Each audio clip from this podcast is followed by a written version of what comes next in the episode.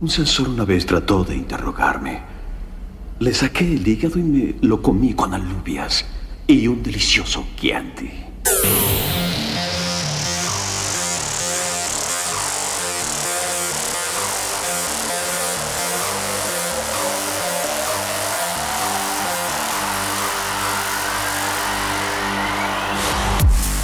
Bienvenidos, hoy miércoles arrancó agresiva la semana, por ello tuvimos que retrasar un día la grabación y la entrega de este podcast, pero lo importante es que ya estamos aquí y vaya noticias que tenemos en esta entrega.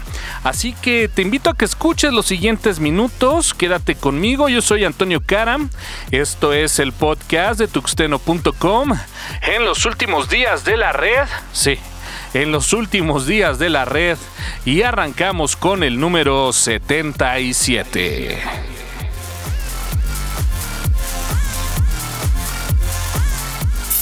Facebook incursiona en el mundo de las citas.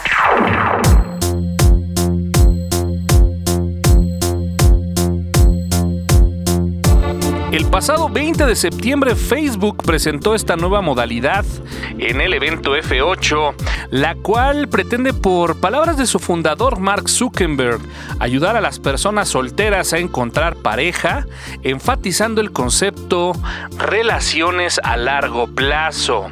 Esta funcionalidad se encuentra en fase de prueba y únicamente disponible en Colombia. Y seleccionaron a Colombia argumentando que los países de Sudamérica se encuentran abiertos a las relaciones a través de Internet. ¿Les suena familiar? Hay 200 millones de personas en Facebook que se identifican como solteras. El objetivo de las aplicaciones actuales de citas están enfocadas en la apariencia y fomenta el tener encuentros cortos, declaró Mark Zuckerberg. ¿Cómo funciona? Facebook permitirá crear un perfil corto con datos básicos como nombre y residencia en base a la ubicación del GPS y con la selección de ciertas fotos visibles únicamente para este mini perfil. La idea es de que este perfil para la sección de dating esté disponible y visible únicamente por personas que no estén en nuestra lista de amigos. Aunque la interfaz presume ser muy similar la de la aplicación Tinder. El objetivo es facilitar el encontrar personas con gustos en común en base a la descripción del mini perfil, así como en los gustos y o lugares visitados. Eh, los usuarios recibirán notificaciones al ingresar a esta sección para saber cuando una persona tiene interés en conocernos, a lo cual podremos contestar sí o no gracias. El dating llega a Facebook.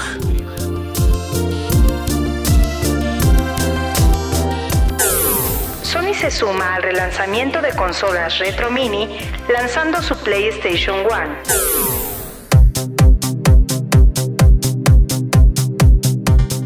Pasado tuvimos la entrega del Nintendo Mini, así como el Super Nintendo, para los más nostálgicos, convirtiéndose así en el regalo perfecto para el geek promedio, pues podrá ser gamer o no, pero sin duda en su momento jugaste y pasaste horas pegado a la televisión con este par de dispositivos.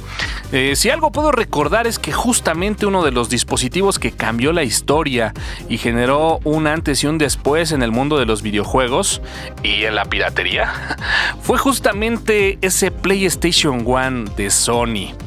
Una consola poderosa para ese entonces donde el factor que cambió todo fue la incorporación del doble joystick y el uso de CDs.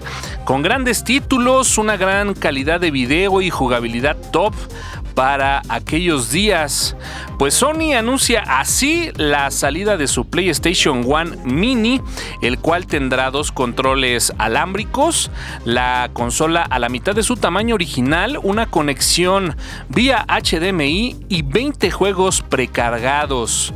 Final Fantasy VII, Jumping Flash, R4 Rich Racer, Type 4, Taken 3 y Wild Arms, reservando el resto de la lista para los días previos a su lanzamiento, costando 99 euros y con fecha de lanzamiento 3 de diciembre de 2008. Toda la diversión retro en la PlayStation Mini One de Sony.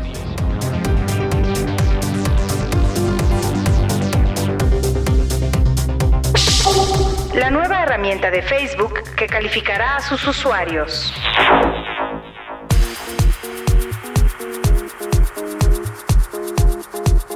Se presume que Facebook está trabajando en una herramienta con la cual pretende hacer frente a las noticias falsas o las ya tan populares fake news, utilizando un mecanismo el cual ha dejado boquiabiertos a más de cuatro.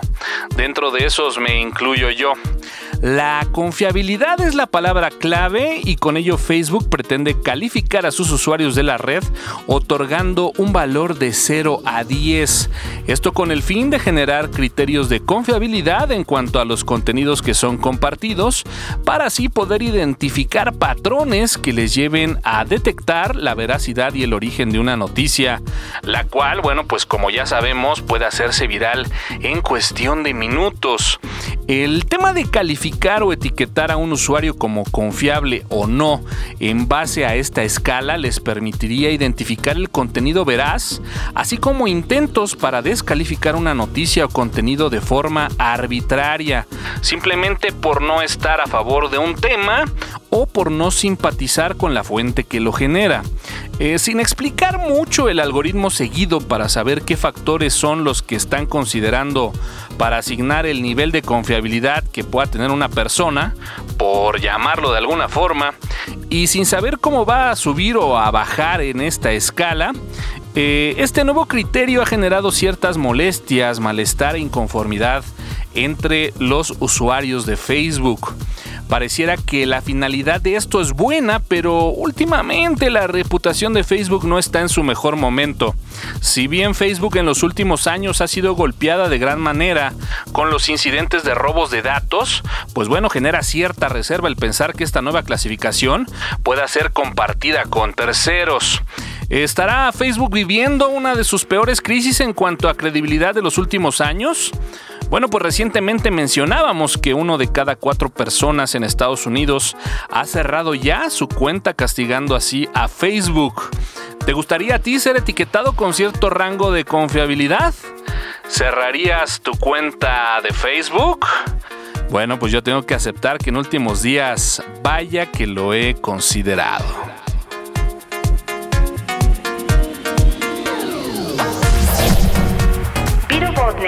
Un ransomware que se propaga por correo electrónico. Así es, se ha detectado una nueva amenaza en forma de ransomware. Y bueno, pues sabemos que los ransomwares encriptan la información del equipo infectado generando una llave. Y bueno, pues esta llave es intercambiada por un ciberrescate para poder tener de vuelta nuestra información. Hasta aquí todos estamos familiarizados ya un poco con el concepto. Dentro de lo nuevo e interesante de este nuevo ransomware es el método que utiliza para su propagación. Correo electrónico. Así es. Este ransomware utiliza correo electrónico para su propagación, tomando la lista de contactos para autoenviarse y así convertir la lista de contactos en posibles víctimas. En muchos sitios de internet donde se comparte esta noticia se habla de Oulu como tal como la llave central de la propagación, pero bueno, pues debemos entender que estamos hablando de correo electrónico como tal. Eh, aún no hay una solución para neutralizar esta amenaza, por lo cual es importante tener mucho cuidado con los correos entrantes para evitar abrir correos de dudoso contenido aun cuando el remitente sea conocido.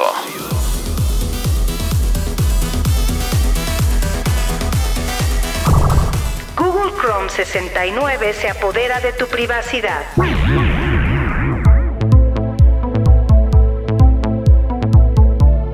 Chrome Chrome 69, la última versión del popular navegador web de Google, aporta algunas novedades interesantes, pero también trae un cambio que no será del agrado de los usuarios preocupados por su privacidad. ¿Por qué? Bueno, pues resulta que cuando accedes desde Google Chrome 69 a servicios como Gmail, YouTube, Google Drive, entre otros, bueno, pues enviará como parte de tu inicio de sesión algunos datos extra, incluyendo tu historial de navegación. Cuando los miembros de la comunidad de seguridad se dieron cuenta de este cambio y se lo plantearon a Google, bueno, pues Google respondió que se trataba de un comportamiento así intencionado.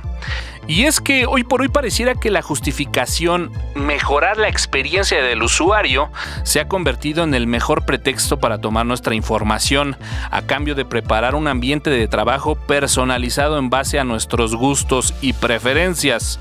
Esta parte de sincronización con Google afortunadamente puede ser activada o desactivada a través del menú de configuración.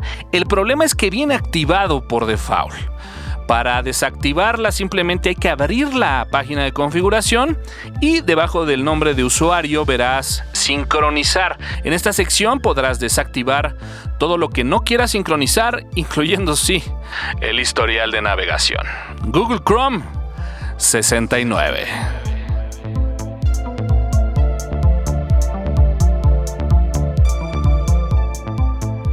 Noticias de la semana.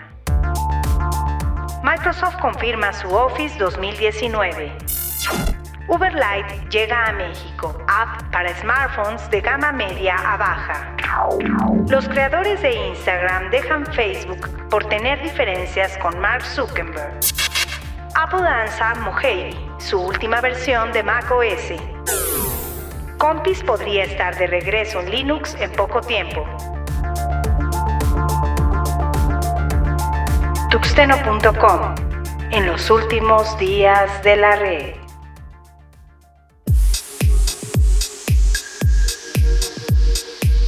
Y terminamos el podcast 77, no sin antes dar las gracias a todos ustedes que comparten y escuchan y que siguen este podcast semana a semana. Vaya notas las de este podcast y bueno, pues poco a poco va tomando sentido el eslogan de esta temporada.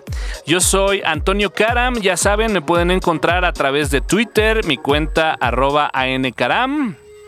Los dejo con esto que es Rock is Dead a través de el señor Marilyn Manson. Esto es el podcast de tuxteno.com. Sí, en los últimos días de la red.